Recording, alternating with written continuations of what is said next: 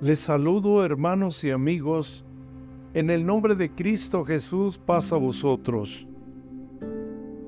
Hoy vamos a ver el tema que lleva por título ¿Por qué nos alejamos de Dios? Es una pregunta muy interesante, hermanos, para este tiempo en que vivimos, ya que debemos contestarla todos en algún momento. Cuando estamos viendo que nos estamos alejando de Dios y no hacemos nada para evitarlo. Hoy en día, el enemigo hará cualquier cosa para vernos destruidos, y más a un hijo de Dios, y hará cualquier cosa para lograrlo. ¿Cómo lo va a lograr? Con astucia, con sutileza y por medio de sus acechanzas utilizará todos los medios para alejarnos del camino de Dios que hemos aceptado. Pero, ¿por qué alejarnos de Dios? Eso es lo que quiere hacer el enemigo en nuestra vida. Pero el Señor dice al respecto en el Evangelio de Juan, capítulo 15, versículos del 5 al 8. Yo soy la vid, vosotros los pámpanos. El que está en mí y yo en él, éste lleva mucho fruto, porque sin mí nada podéis hacer.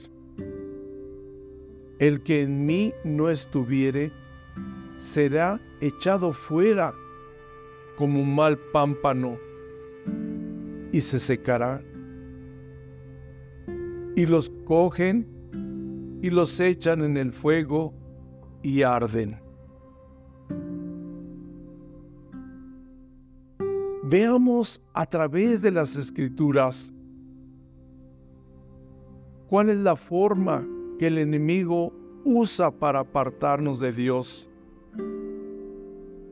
alejarnos de la iglesia, alejarnos de su palabra, alejarnos de las bendiciones que nos da nuestro Dios.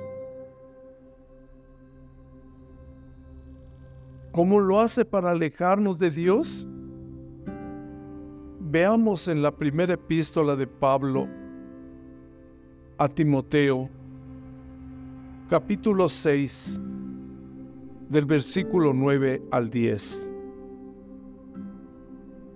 porque los que quieren enriquecerse caen en tentación y lazo y en muchas codicias locas y dañosas que hunden a los hombres en perdición y muerte,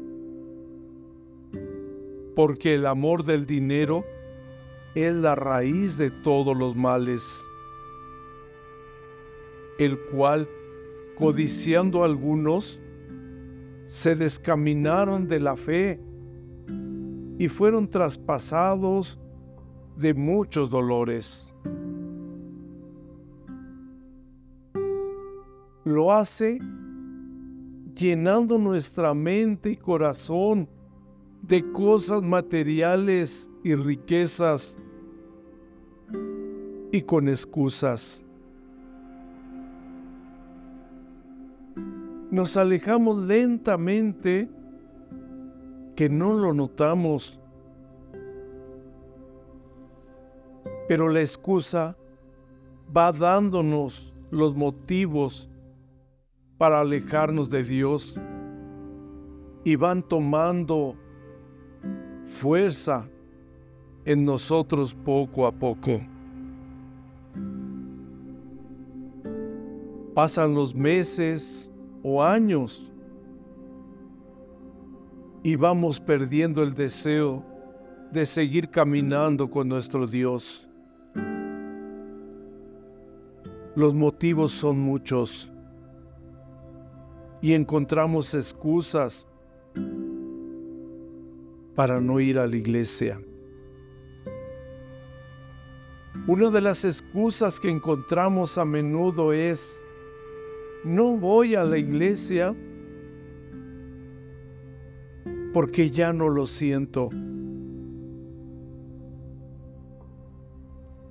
Cual sea la excusa, siempre ve, veremos el error de los demás para justificar nuestros errores.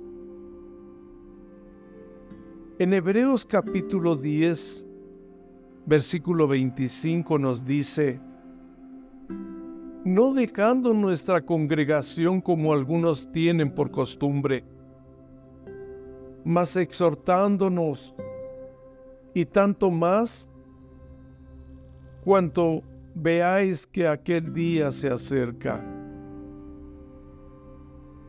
Déjenme decirles que en la iglesia podremos restaurarnos para edificarnos unos a otros, fundamentados siempre en el amor de Cristo. Y podríamos decir, yo fui de aquellos que ponían mil y una excusas para no ir a la iglesia. Pero la verdad es que a veces nuestra carne es la que no quiere que vayamos a recibir lo que Dios tiene para nosotros. Nuestro espíritu está sediento por Dios. Anhela ser tocado por su presencia. El rey David acostumbró aún a su carne a depender de Dios cuando dijo, Dios, Dios mío eres tú, levantaréme a ti de mañana, mi alma tiene sed de ti, mi carne te desea, en tierra de sequedad y transida sin aguas. Salmos 63, versículo 1. Démosle la oportunidad a nuestro espíritu, alma y cuerpo que se llenen de la presencia de Dios. Abramos nuestro corazón para perdonar y pedir perdón. Vamos a congregarnos y servir a Dios con todo nuestro ser. A veces nos alejamos y abandonamos nuestra congregación, que es la iglesia. Y es aquí donde nos apartamos no solo de Dios, sino de los hermanos que forman parte de la familia de Dios. Hermanos que una vez fueron tan importantes y tan valiosos para nosotros ahora comienzan a ser extraños. Que empezamos a ver sus actitudes como exageradas, sienten que los critican y los juzgan. Y cuando algún hermano se acerca a ofrecer ayuda o simplemente a exhortarlos, sienten que los acosamos y nos dicen que tomemos nuestra distancia. Cortan todo contacto con la iglesia y finalmente con Dios hasta que nuevamente algo los trae de nuevo y por lo general es cuando tienen un problema o una enfermedad o la pérdida de un ser querido. Pero estas cosas ya no son excusas, sino consecuencias de la vida lejos de Dios. Situaciones que viven, pero que sin Dios son muy difíciles de enfrentar. Les da trabajo regresar a Dios